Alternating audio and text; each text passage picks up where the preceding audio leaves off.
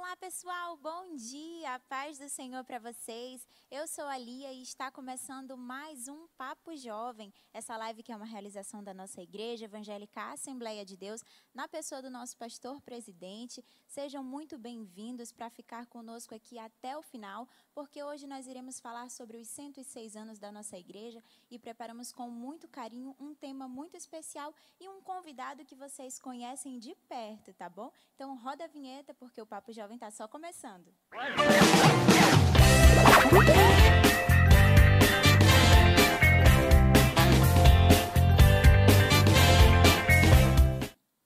Bom, pessoal, eu já estou aqui com a Mica, tá? Porque toda semana ela está vindo aqui agora, né? Seja bem-vinda, Mica. Mais uma quinta-feira aqui, é um prazer sempre estar participando do programa. E hoje nós iremos falar uma novidade sobre a venda das camisas que agora a nossa igreja, através da Livraria Missionária, está realizando a venda de 500 camisas dos 106 anos, que é esse modelo que está aqui atrás de, da gente. Que eu amei, é um modelo moderno, vai dar aí para todos os jovens estar usando no sábado, no domingo e na segunda-feira também, o culto geral aqui na sede estadual.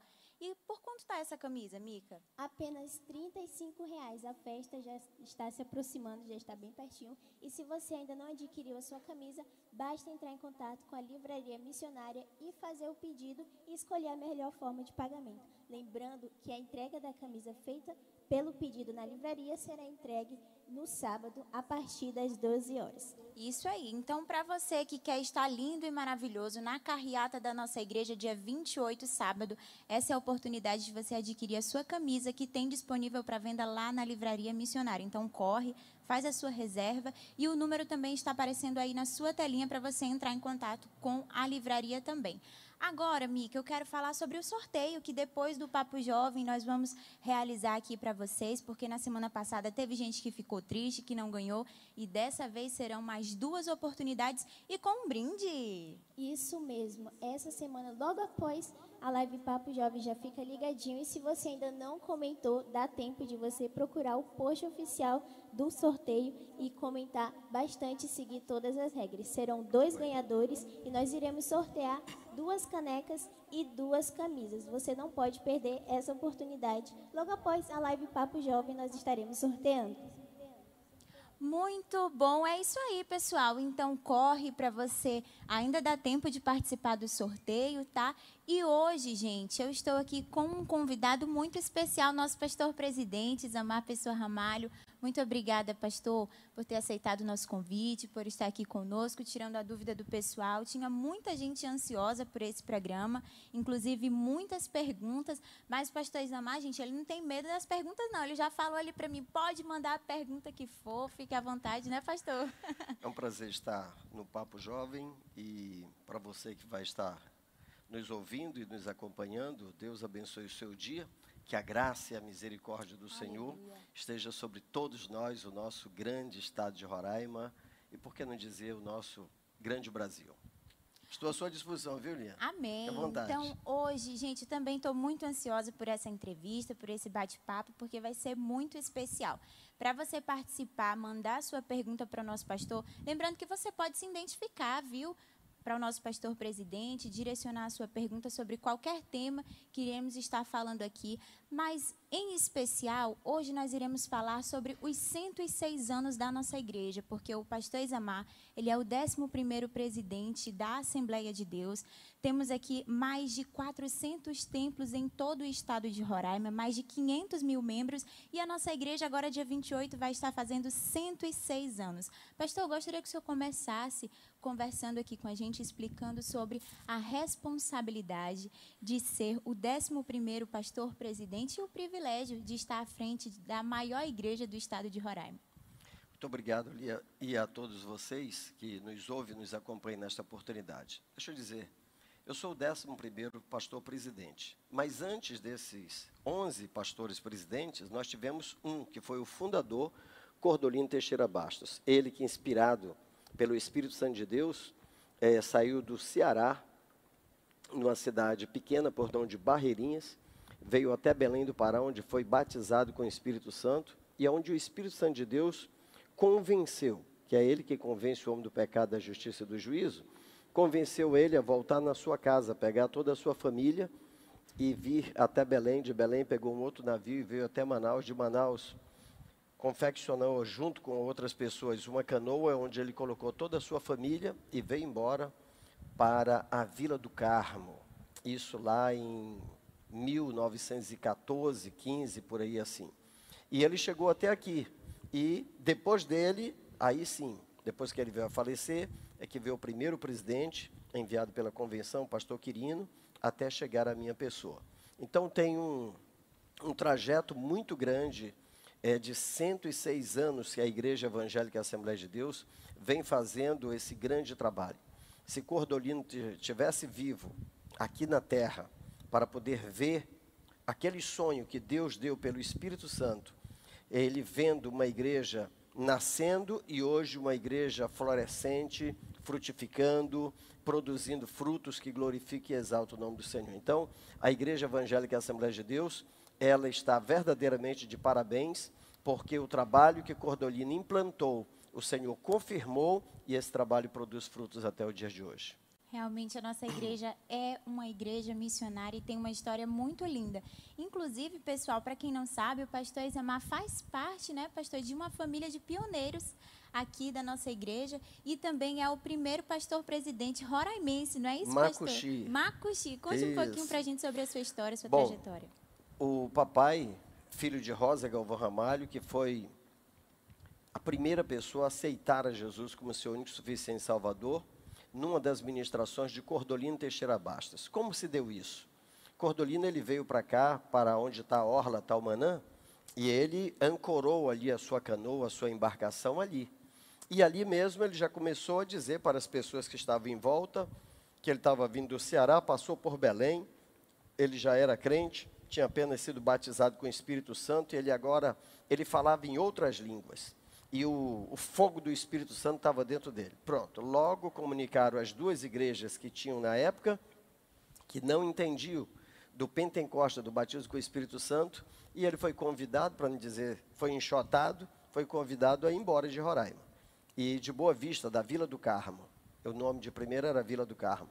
Então ele foi entrou aí na sua canoa com a sua família e subiu aí no rumo do Uraricoera, aonde encontrou a fazenda Altamira do senhor Antônio Pinheiro Galvão, meu bisavô, aonde estava minha avó com apenas cinco anos de idade e suas maninhas, que também duas delas lá no primeiro culto já aceitaram Jesus como seu Salvador. Resultado disto, eu sou filho dessa, dessa pioneira, neto dessa pioneira, exatamente por essa circunstância. Cordolino sai daqui da onde é a Talmanã, e vai até as margens do rio Uraricoera, onde estava a fazenda do meu bisavô. Ele não chegou lá dizendo, sou pastor, sou pregador. Não, ele chegou lá pedindo emprego.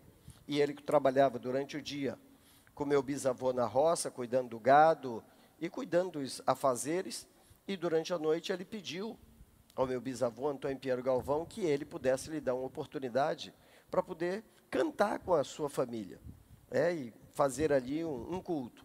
E o vovô deu, e o resultado é que a minha avó e as minhas tias avós vieram aceitar a Jesus. Depois veio o meu pai, a minha mãe, quando veio do, de Manaus para cá, já era evangélica, meu avô, quando trouxe para cá a família, já era evangélica por parte da mamãe. Então eu sou, na verdade, de uma família tradicional e louvo a Deus pela oportunidade. Se é Deus é quem faz isto. E depois de 86 anos, depois de 86 anos, Deus dá a oportunidade para o primeiro roraimense né, chegar a presidir a igreja. E sendo este eu, e sendo eu filho da Rosa Galvão Ramalho, uma das primeiras pessoas a aceitar a Jesus como seu Salvador. Aí se dá, na verdade, uma coisa que só Deus é que pode escrever. Ele escreve a nossa história, não é de trás para frente, Deus prepara tudo e volta e fica assistindo para ver o, o decorrer. Então é isso que aconteceu na minha vida, é isso que está acontecendo hoje. Glória a Deus. E é muito legal, pastor, a gente falar sobre é, um pouquinho da história da igreja, porque agora, dia 28, nós estaremos comemorando dentro do estado de Roraima 106 anos da Assembleia de Deus e muitas pessoas irão interpretar, inclusive o senhor, na entrada. Oh. Alguns jovens entraram em contato comigo para que o senhor falasse justamente do comecinho, porque irão lhe interpretar na entrada da sua congregação. A festa vai acontecer em cada congregação e essa live vai ficar salva no Instagram do Pastor Isamar, no Instagram AD Roraima e também no canal da nossa igreja AD Roraima. Então, para você ficar por dentro de, tu, de toda a nossa conversa, tudo que nós falamos aqui, é só você entrar lá, se inscrever, ativar as notificações, porque sempre que nós tivermos programações, vocês estarão por dentro de toda a nossa programação. Inclusive, também gostaria de pedir para você, jovem, você que está nos assistindo agora, que possa encaminhar essa live para os seus amigos, para os seus familiares, para que eles possam conhecer um pouquinho mais sobre o pastor Isamar e sobre o legado, toda a história da nossa igreja. Pastor, nós recebemos muitas perguntas dos nossos jovens que estavam ansiosos por esse bate-papo. E eu já quero começar né, falando sobre esses 22 anos que o senhor está à frente da nossa igreja. Qual foi o seu maior desafio pessoal em estar à frente da maior igreja do estado? Imagina só que eu sendo filho do, de um dos pioneiros também, filho de Rosa Galvão Ramalho, Isaac Galvão Ramalho, meu amado pai, e a minha mãezinha, Nair Vieira Pessoa Ramalho, nasci e me criei, portanto, aqui dentro do estádio Roraima, aqui em Boa Vista, e logo, sendo crente, dentro da igreja, fui criado. Agora você imagina que o próprio Senhor Jesus diz que oh, os profetas, eles não têm honra dentro da sua própria casa, né? Então, eu como filho desta igreja, logo conhecido por todo mundo, e eu, e eu não fui um menino santinho, não, não, não. Eu, eu fui foi um, um menino sapeca, moleque. Eu vivi minha vida. Eu sou alegre até hoje, porque eu vivi a minha vida, eu corri, eu pulei, eu briguei, eu encrenquei, eu estudei, eu apanhei e fiquei de castigo, mas a minha vida foi igreja. A minha vida foi igreja, sempre, sempre, sempre. Todas as programações da igreja, da igreja, eu participei. Porque papai e mamãe sempre estiveram. Papai tocava na banda de música, mamãe regia coral e tocava na banda de música. Eu cantei no coral infantil, cantei no coral de adolescente, cantei no coral Rosa de Saron, que foi fundado em 74 pela minha mãe. É, toquei na banda, toquei no instrumental da igreja. Então a minha vida toda, todo mundo me conhecia, todo mundo me conhecia.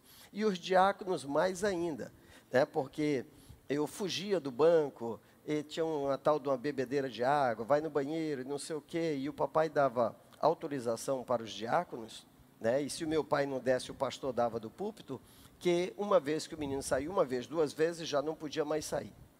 É, então, o resultado disto. É, algumas vezes eu fui pego pelo diácono, que me trazia até meu pai, e o papai já levava lá atrás e dava aquela chacoalhada no menino. Mas eu permaneci firme. Tive falhas, sim, tive falhas. Sou humano e eu nunca, nunca escondo, eu, eu, eu, eu, jogo aberto com a igreja e com a juventude em especial. Eu sempre digo o, o que é real.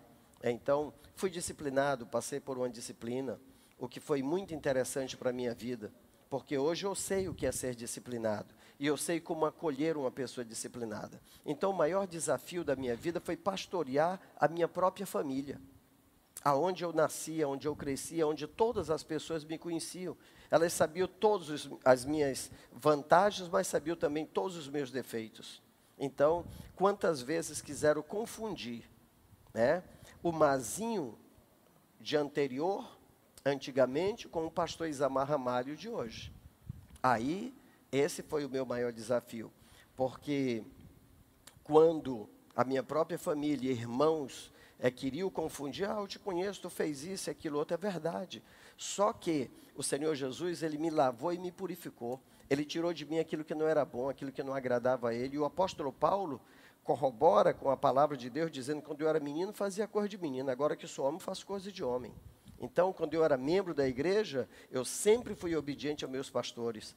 Quando eu estive é, como pastor de área, que eu faço parte do primeiro grupo de pastores de área, é, então eu fui auxiliar na liberdade, eu fui líder do Pricumã, eu fui líder do, do São Francisco, eu fui líder do Bairro dos Estados, tive a oportunidade de fundar como líder, auxiliando ali os demais irmãos que faziam o culto nas suas casas, nós tivemos a oportunidade de fundar Paraviana, bairro dos Estados 2, auxiliamos ali diretamente, construímos, é, 31 de março, auxiliamos tudo isso aí a fazer com que a obra crescesse. E daí agora eu me torno presidente muitas pessoas da minha própria família eles não deram crédito. É, eu preciso dizer isso. Não deram crédito. Não, isso aí eu conheço esse camarada aí, eu conheço. Mas deixa eu dizer uma coisa. Os irmãos de José também foram surpreendidos. Eles conheciam José. Eles sabiam também as deficiências de José. Eles só não conheciam era o Deus de José. Eles não sabiam que Deus é que estava no caminho. Deus estava tratando, Deus estava é, abrindo portas e abrindo espaço para que José pudesse chegar a ser o grande rei, ou o grande rei, não, o grande governador lá no Egito. Hoje, eu olho para minha irmã Lia, sabe, reconheço a cada dia que nunca fui merecedor de estar onde estou. Eu entendo que isso tudo é misericórdia de Deus. Eu entendo. Eu vejo isso. É por isso que hoje eu sou fã da juventude, adolescente, jovem, porque eu fico olhando, se Deus fez isso por mim e comigo, e tem me protegido e me guardado até aqui, imagina você. Está entendendo o que Deus poderá fazer? Quem sabe o projeto de Deus? Quem sabe o que Deus já traçou para você? Está entendendo? Então você precisa muito, muito mesmo olhar para o Senhor e olhar para dentro de você e dizer: Senhor, eu quero estar dentro do teu projeto, eu não quero fugir dos teus planos. Na minha época de jovem, e ainda respondendo, tinha muitos jovens da minha época.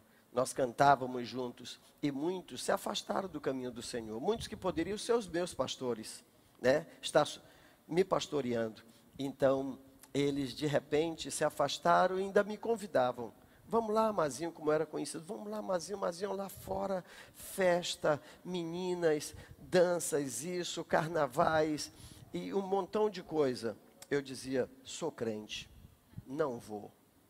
E pronto, e me taxaram, disseram que eu ia que eu ia ser a boiola, que eu ia ser isso. É porque ele não quer ser, ele não quer vir, as meninas estão aí e tal. Não, eu me mantive dentro da casa do Senhor. E valeu a pena. Valeu a pena. Sabe porque Deus honrou a minha fé, honrou o meu desejo. Eu sei que o mundo lá fora oferece milhões de oportunidades aparentemente boas, mas a Bíblia diz: entrega o teu caminho ao Senhor e confia nele. E ele, o Senhor, tudo fará. Isso eu fiz. Então hoje, eu estou indo agora para 59 anos de idade. Caramba, como passa rápido. Eu lembro bem, no dia que eu saí do coral infantil e passei para o coral de jovens porque naquela época não, não tinha, era, era criança e não tinha a, esse grupo de adolescentes, não tinha, de forma nenhuma. Então eu, com meus 12 anos, já saí dali de criança e já adentrei direto o coral de jovens. Resultado disto, eu me mantive fiel e Deus me honrou. E eu sempre lembro da história de José.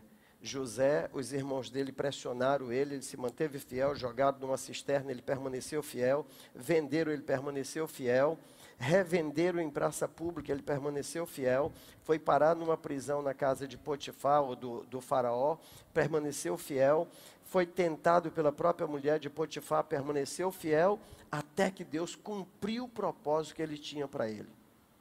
Fico pensando eu que Deus tem inúmeros propósitos inúmeros propósitos para a sua, para a minha vida. E nós devemos permanecer fiéis, porque o que Deus quer de mim, está entendendo? Ele, ele depende de mim. Deus não depende mais dele para operar em mim.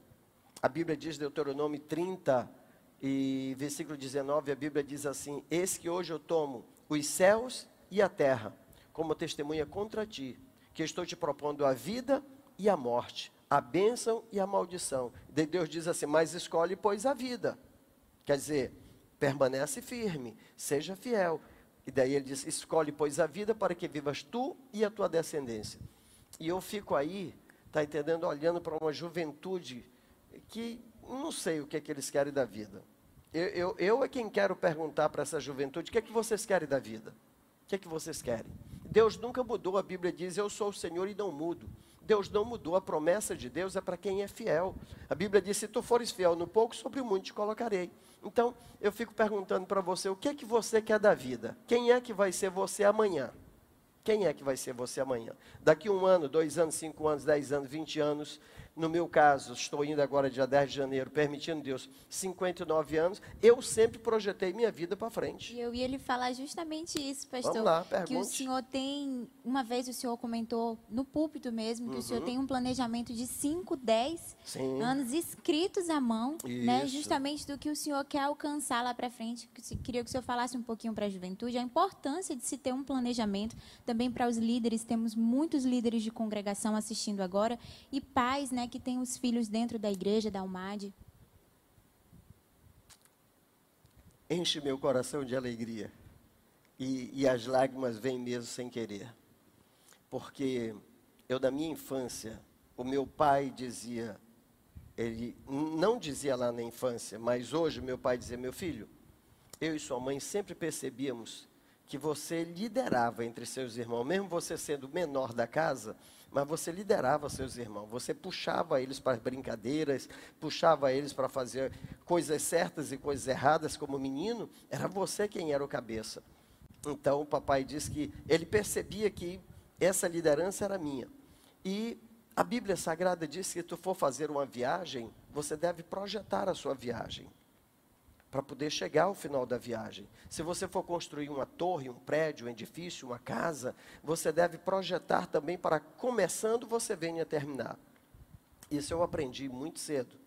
Meu pai, ele sempre, eu via ele dentro das oficinas, né? meu pai mecânico de carro, de moto, de avião, e eu nasci e me criei ali olhando o papai. E o resultado disto é que ele dizia: meu filho, a gente tem que pensar no dia de amanhã, você tem que projetar o dia de amanhã mas pegaram um texto bíblico, pegaram um texto bíblico, e eu digo que foi o diabo que botou na cabeça de muitos pastores por aí, para dizer, o dia de amanhã não te pertence, tu tem que viver o hoje. Ok, em determinado aspecto da vida, você tem que viver o hoje, o agora.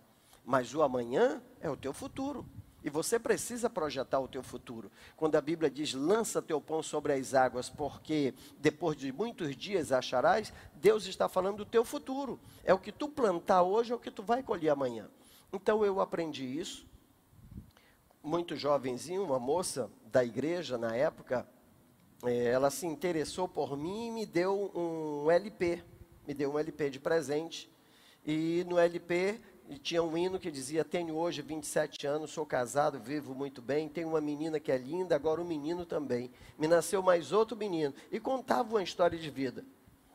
Lá, a conversinha de, de paquera, como se dizia de primeiro, né? então aquilo não teve futuro nenhum. Eu perguntei dela: Posso ficar com o LP? Pode. E eu dobrei os meus joelhos sobre aquele LP e disse a Deus, com 27 anos, eu preciso cantar esse hino eu preciso ser um homem de 27 anos, eu preciso estar casado, eu preciso ter uma filha, eu preciso ter dois filhos, eu quero isso, isso, isso, isso, isso, e eu amei aquela minha oração. Com 27 anos, eu cantei este hino no púlpito da igreja.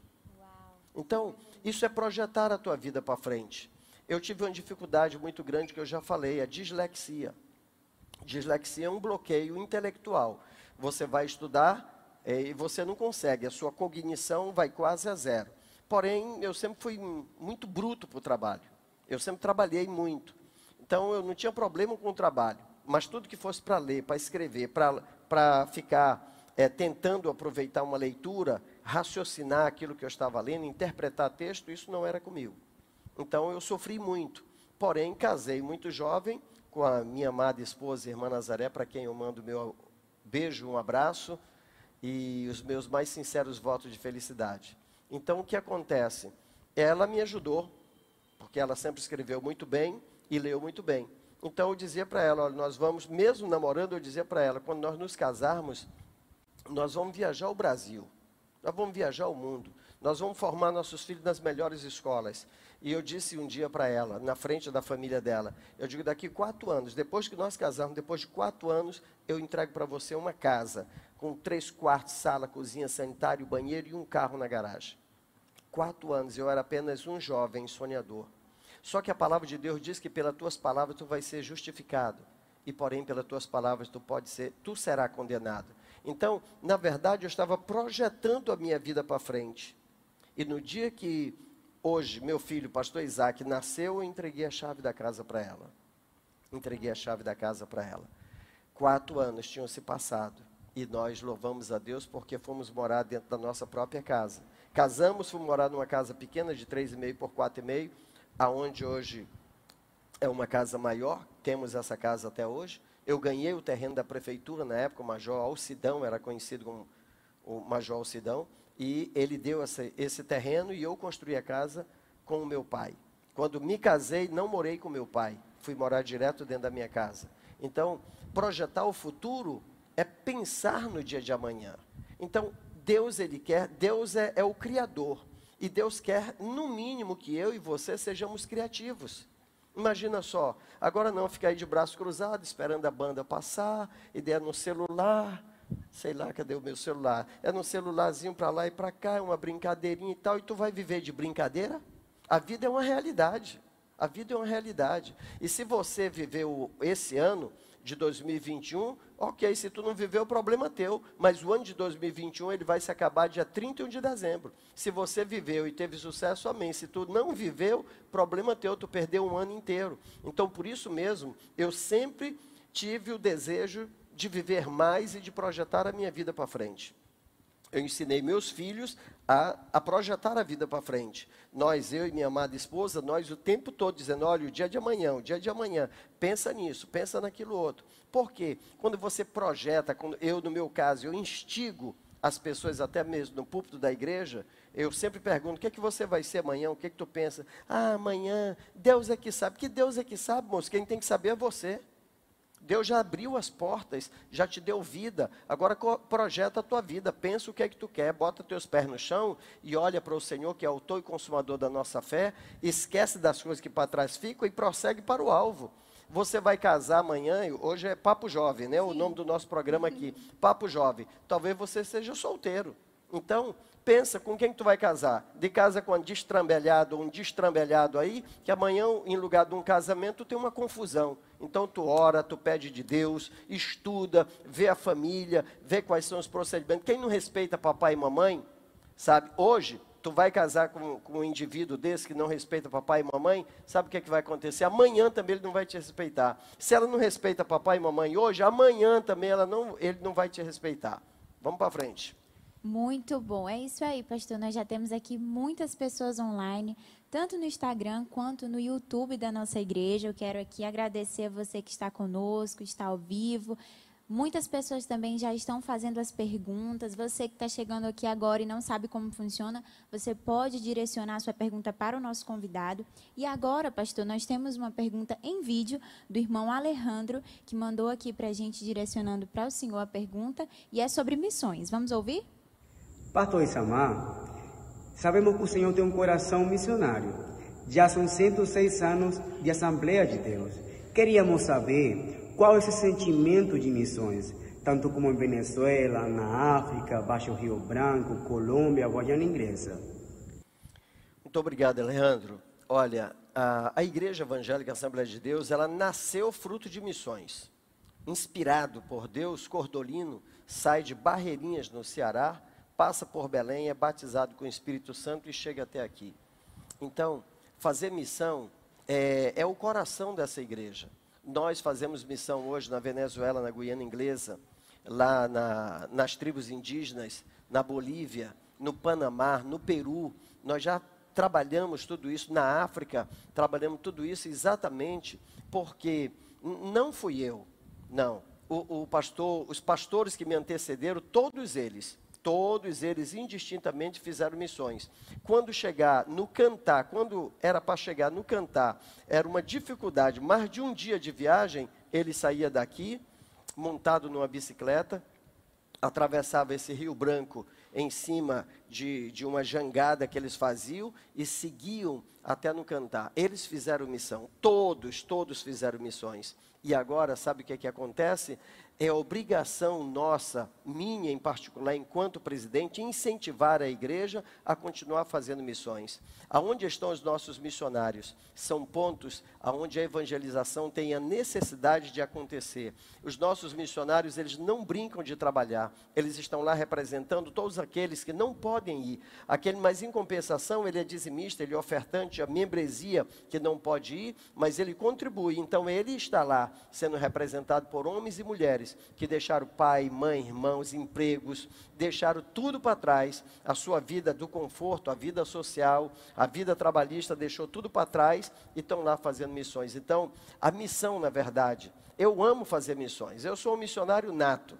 Eu sou um missionário nato. Ser pastor já é ser missionário, mas eu incentivo a cada dia. Temos escolas de missões aqui temos escola de missões lá na África, nós estamos lá com a Igreja Educadora, porque o nome Igreja Educadora já é para estimular que aqueles que estiverem dentro da igreja vão aprender a fazer missões. Educação é uma necessidade, porque quando eu estudo, eu me preparo para a vida e para um futuro mais tranquilo. Então, missões faz parte da alma da Igreja Evangélica Assembleia de Deus, que faz parte da minha própria vida.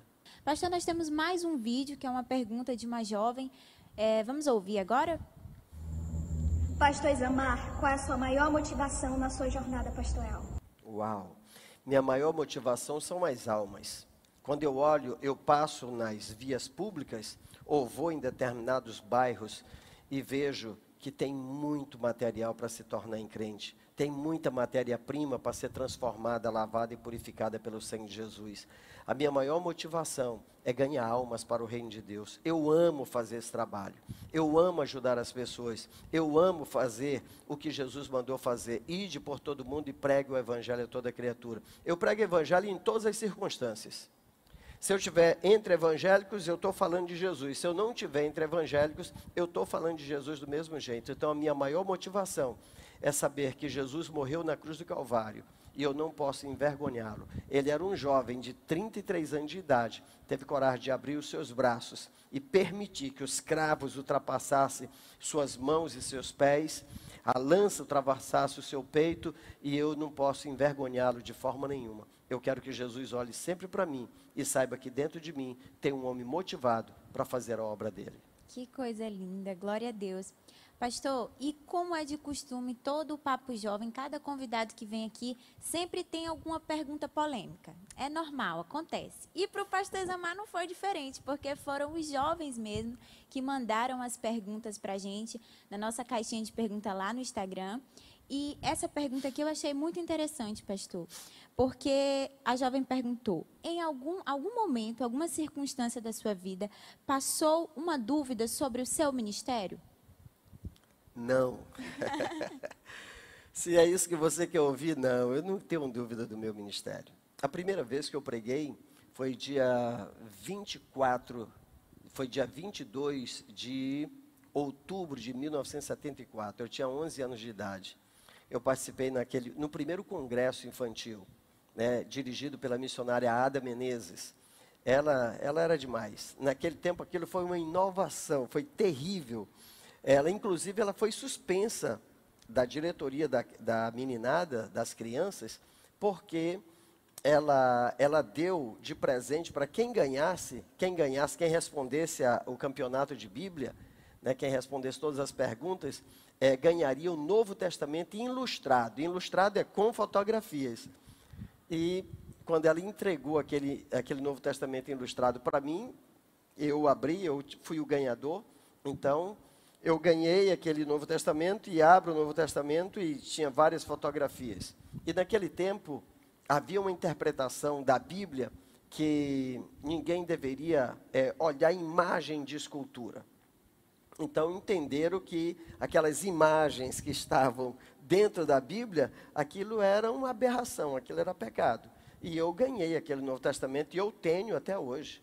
Eu tenho até hoje o meu Novo Testamento assinado é, escrito, primeira conferência infantil e tal, e tal, e tal. Então, nós ganhamos isso num dia, no outro dia, quem ganhasse pregaria, e eu fui o pregador daquela da noite seguinte. Naquele tempo, o templo lotado de meninada, é, veio o irmão Joca, veio lá de Manaus para tocar a sua sanfona, veio a filha dele que cantava também, e eu fui o pregador daquela noite. Nunca tinha, é, era menino mesmo, era só de, de calçãozinho, né, e a camiseta, a camisa.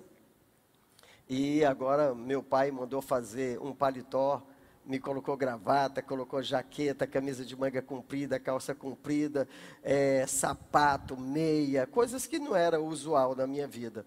E pensa no menino, parecia uma espiga de milho, todo enroladinho ali assim.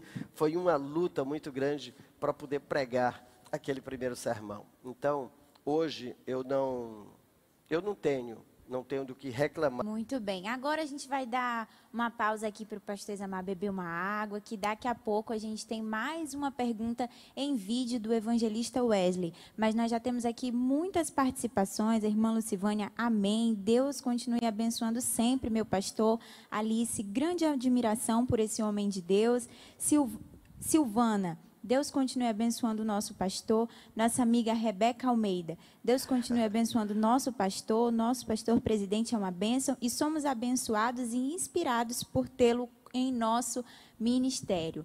Glória a Deus. Bom, pessoal, agora a gente vai para mais uma pergunta, dessa vez do evangelista Wesley, que direcionou aqui para o nosso pastor presidente. Vamos assistir? Pai Senhor, eu sou o evangelista Wesley e eu gostaria de fazer uma pergunta para o nosso pastor. Meu pastor, qual o maior desafio que o senhor enfrentou aí como presidente da igreja, dentro desta trajetória da nossa igreja, dentro da história da igreja, né? O senhor que faz parte da história, né? Como o primeiro presidente aqui da terra, filho da igreja. Então, qual o maior desafio vivenciado pelo senhor nesse período? Amém? Que Deus abençoe. Um forte abraço. Amém, Wesley. Muito obrigado pela pergunta. Mas uma coisa aparentemente muito simples. É quando o pastor, pastor Manuel Antônio Batista, ele já dizia, pastor Manuel Antônio Batista passou quase 16 anos à frente desta igreja. Então, pastor Manuel Antônio Batista dizia nas Assembleias Gerais da igreja que ele iria construir um grande templo. E ele passou quase 16 anos falando isso. E motivou a igreja e colheram ofertas, e isso está aí nos relatórios da igreja, nas atas antigas, está escrito. E pastor de saudosa memória, pastor Grangeiro, meu pastor, ele passou quase 15 anos dizendo também que construíram um grande templo. E isso também está aí no histórico da igreja, foi feita uma pró-construção e arrecadaram, não foi construído. O pastor Geraldo, meu pastor também, passou um ano e três meses à frente da igreja e também disse que iria construir um grande templo. Saiu e não construiu. Se você somar, se você somar 16 Vamos arredondar. 16 com 15 já temos 31. Com mais um e três meses do pastor geral, temos 32 anos e três meses. Todo, todos os pastores passaram e disseram: vamos construir um grande templo. Quando eu cheguei e assumi, e daí também falei. E logo, alguns membros da igreja mais próximos, com muita liberdade comigo, disseram: nem fala isso porque a gente já sabe que não vai. Fulano disse que ia, fulano disse que ia, o outro disse que ia e não foi. Já tem mais de 30 anos que todo mundo diz que vai construir não constrói. E daí, a loucura. Eu peguei e mandei demolir o templo. Mandei demolir o templo. Passei o trator em cima de tudo.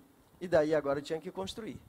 E com isso, um grupo de irmãos mais radical, se me permitem colocar essa palavra, foram duros comigo. E é, queriam me tirar da frente da igreja. Está ah, vendo só, é maluco, derrubou o templo que o pastor fulano botou a janela, o outro fez o piso, o outro fez a galeria, o outro fez o banco, e o outro botou o som, o outro fez a frente. Claro, cada um a seu tempo, ele construiu um pedaço, é a missão do pastor. É a missão do pastor. Cada um tem que vir. Eu não posso destruir o que o outro fez. Mas no caso do templo, disseram que eu queria apagar a história que estava na memória da igreja para poder é, dizer que ia construir um templo. E não era, de forma nenhuma. É que todos os pastores eram anseio da maioria da igreja e somente uma minoria. É, tem gente até hoje que tem janela do antigo templo, lembrança do antigo templo. Tem outros que têm tem tijolos em casa, pintado, invernizado, escrito, lembrança do pastor fulano de tal. É, é isso. Esse foi meu maior desafio, foi encarar o tradicionalismo da Assembleia de Deus de alguns membros da igreja que queriam manter aquela estrutura antiga. Ora, cabia 400 pessoas dentro daquele templo. Hoje nós temos um templo que cabe 2.500 pessoas. Então, passamos o trator, não ficou nem raiz nem ramo. Né? Construímos esse templo, tive que assinar um termo de ajustamento de conduta, né? porque disseram que me levaram ao tribunal e eu que eu tinha que é, prometer que eu ia construir aquilo mesmo. O juiz me deu lá, o juiz sei lá quem, é, disseram que eu tinha que construir tudo de novo em um ano.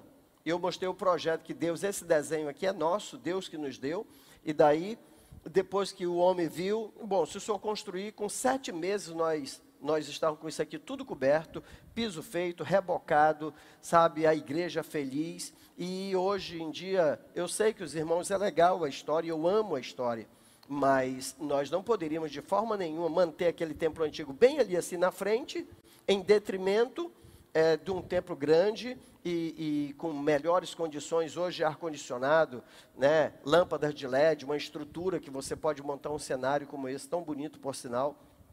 Então, nós temos que pensar para frente. Nós temos que pensar para frente. Quem fica olhando para trás, aqui acolá se atropela com o seu próprio futuro. Então, nós não temos que olhar para trás. A Bíblia diz: esquecendo-me das coisas que para trás ficam, eu prossigo para o alvo.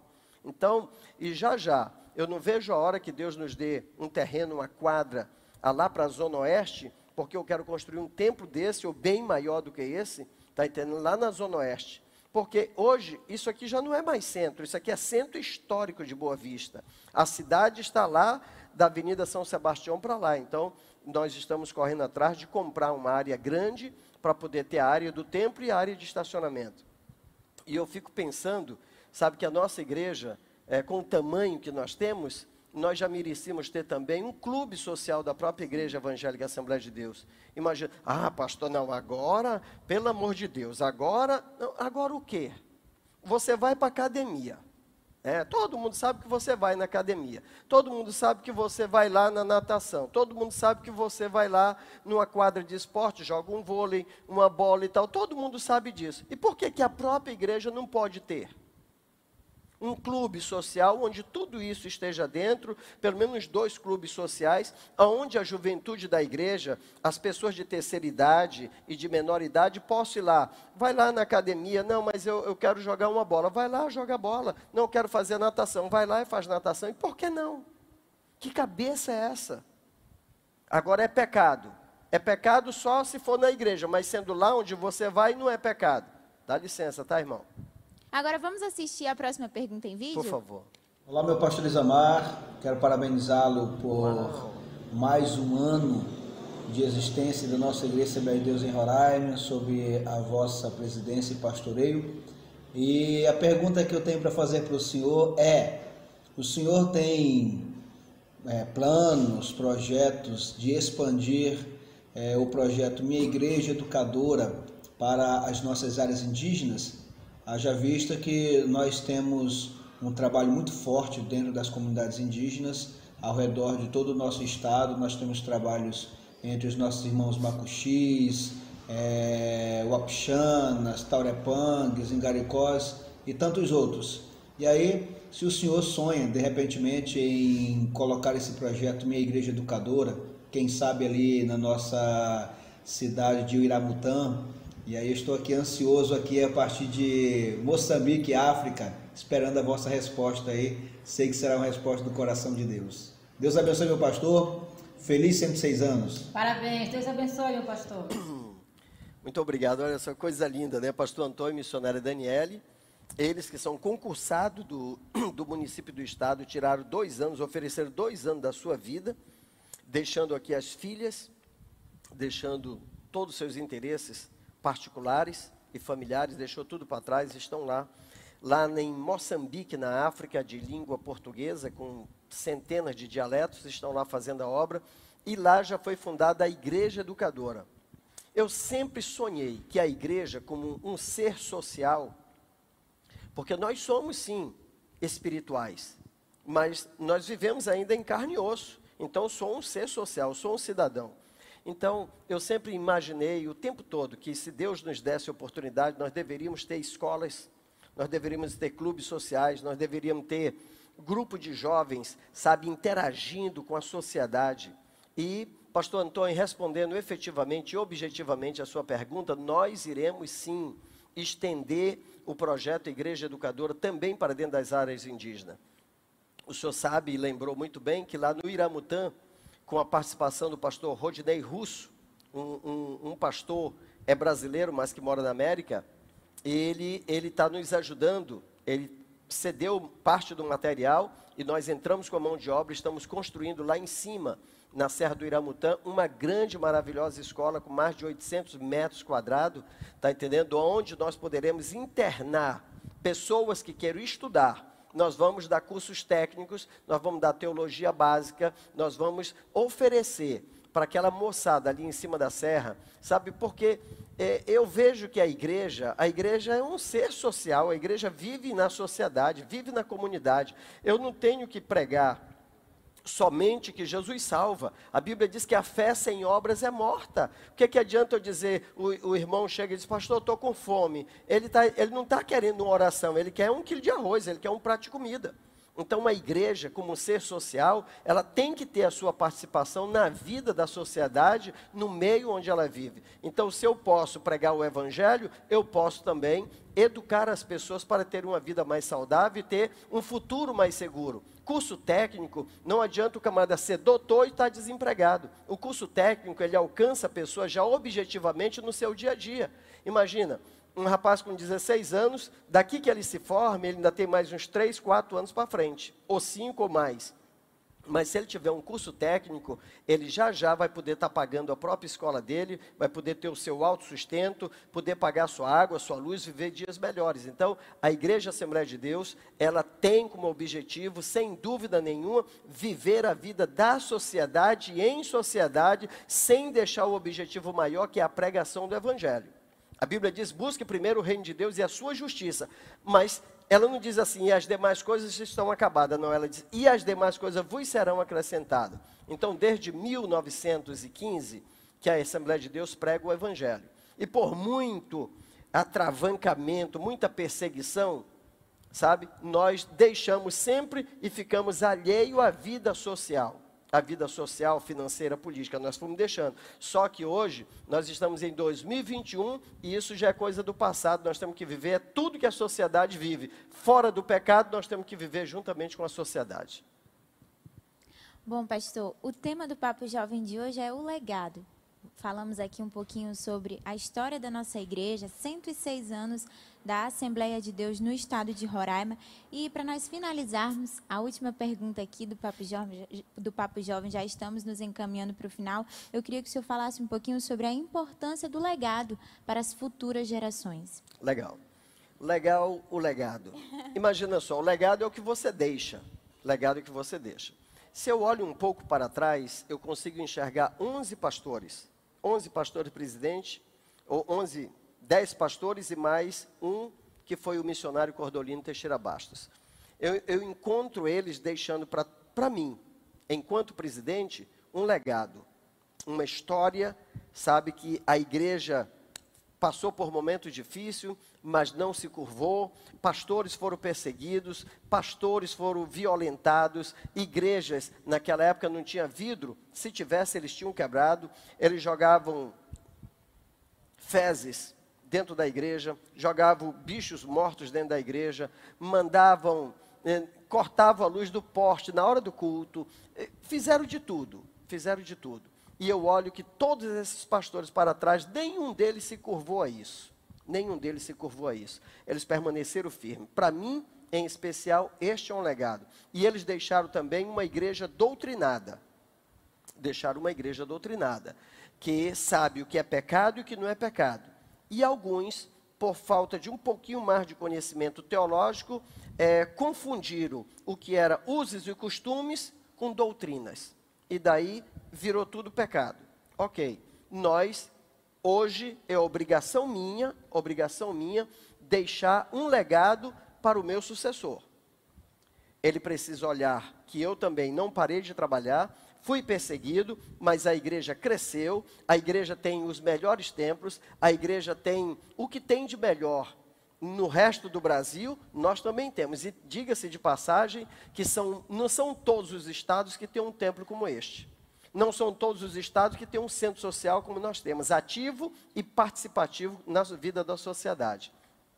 Nós distribuímos alimento, nós distribuímos roupa, nós distribuímos remédio, nós levamos pessoas para fazer tratamentos é, contra as drogas, né, os viciados, levamos para fora do estado de Roraima. O nosso projeto é criar aqui o maior centro de recuperação para dependentes químicos. Eu estou só aguardando o momento de Deus e a oportunidade financeira também para poder nós fazermos isto. Então, eu preciso deixar um legado, sabe? E o legado que eu quero deixar é exatamente uma igreja, sabe, com, com essa visão, a visão do todo, a visão do todo. De primeira a gente vivia somente uma parte, só o lado espiritual. E o lado social, não. E a Bíblia diz que a fé sem obras é morta. O lado social, quando a Bíblia diz, a fé está falando da minha comunhão com Deus, a esperança do futuro, o sonho de alcançar. Mas, e as obras? E as obras? O que, é que eu faço pela sociedade aonde eu vivo? Qual é a minha participação? Eu digo que tudo é pecado. Eu digo que tudo está errado, mas eu não vou lá participar da vida social, política, ética, moral dessa sociedade. Então a igreja tem que se inserir no todo.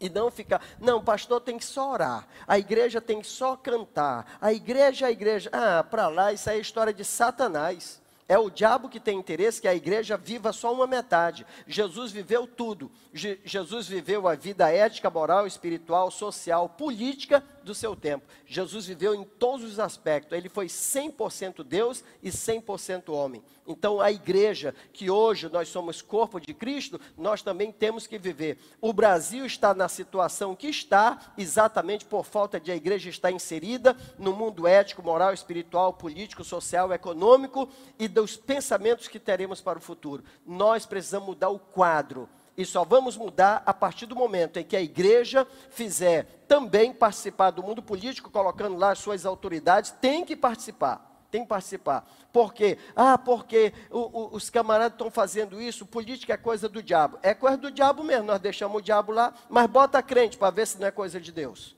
Vê lá se não vai mudar a história.